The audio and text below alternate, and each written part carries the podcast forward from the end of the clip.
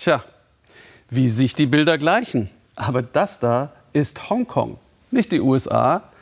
Und hier hatte die US-Regierung China vor einem möglichen Militäreinsatz gegen Demonstranten gewarnt. Hm.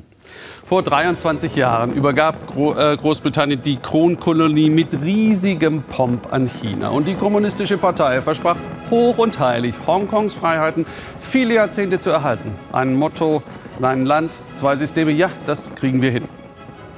Das ist spätestens seit einigen Tagen Geschichte. Vorbei. Daniel Satra über die Verzweiflung vor allem der jungen Menschen in Hongkong. Wir treffen Vivian mitten in Hongkong.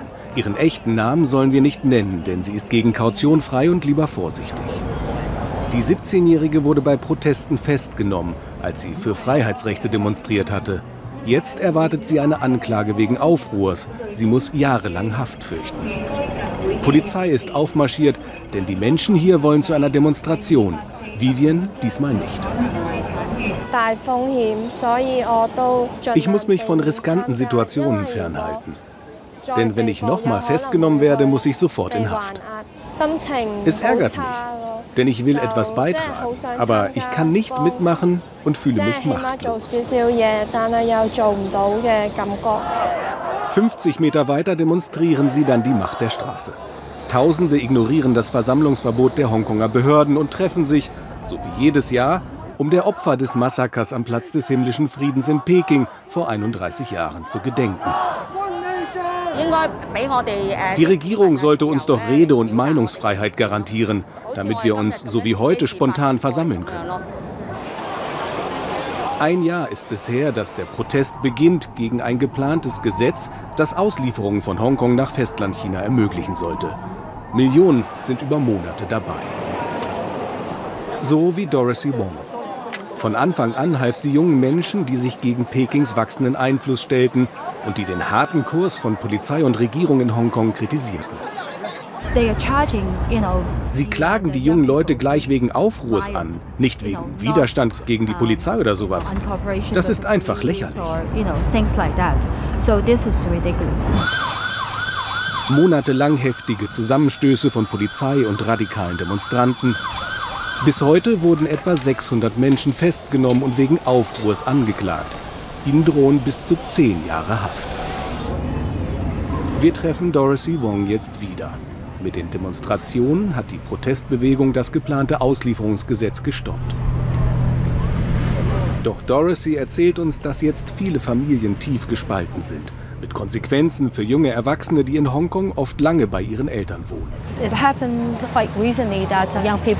Es passiert häufig, dass uns junge Menschen um Hilfe bitten, eine Unterkunft für sie zu finden. Weil sie politisch eine andere Meinung vertreten als ihre Eltern, haben die sie zu Hause rausgeworfen. Dorothy und wohlhabende Freunde unterstützen dann. Denn Hongkongs Mieten gehören zu den teuersten der Welt, da helfe nur Solidarität. Die kommunistische Führung in Peking setzt indes auf Härte. Beim Volkskongress bringt sie ein sogenanntes Sicherheitsgesetz auf den Weg, das in Hongkongs Grundgesetz verankert werden soll. Damit kann Peking eigene Sicherheitskräfte in Hongkong einsetzen und so jede Kritik mundtot machen, fürchten viele.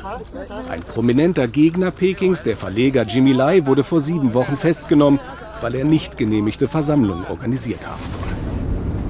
72-Jährige ist jetzt gegen Kaution frei. Das Sicherheitsgesetz bedeutet das Ende Hongkongs, das sei klar. Das ist wie die Abschaffung unseres Grundgesetzes. Das zerstört Hongkong. Denn ohne Rechtsstaatlichkeit ist der Status unseres Finanzzentrums zerstört. Denn ohne Gesetzesschutz hat die Geschäftswelt keinen Schutz. Außer man besticht die Beamten, die die Macht über einen haben. Wir werden wie Festlandchina.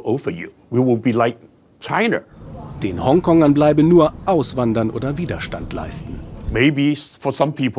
Vielleicht haben einige Leute noch die Wahl zu bleiben und gegenüber der chinesischen Regierung unterwürfig zu sein. So wie die Chinesen auf dem Festland. Aber ich selbst werde bleiben und kämpfen bis zum letzten Tag.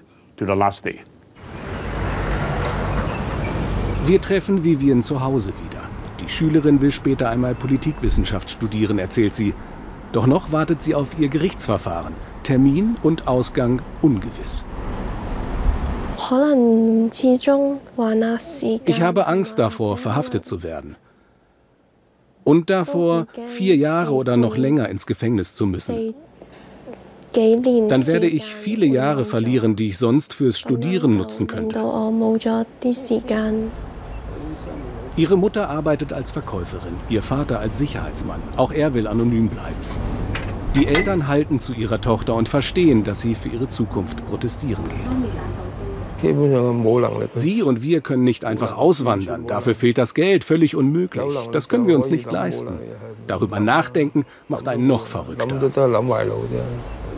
Was für sie ausgeschlossen ist, können sich laut einer Umfrage ein Drittel aller Hongkonger vorstellen. Auswandern.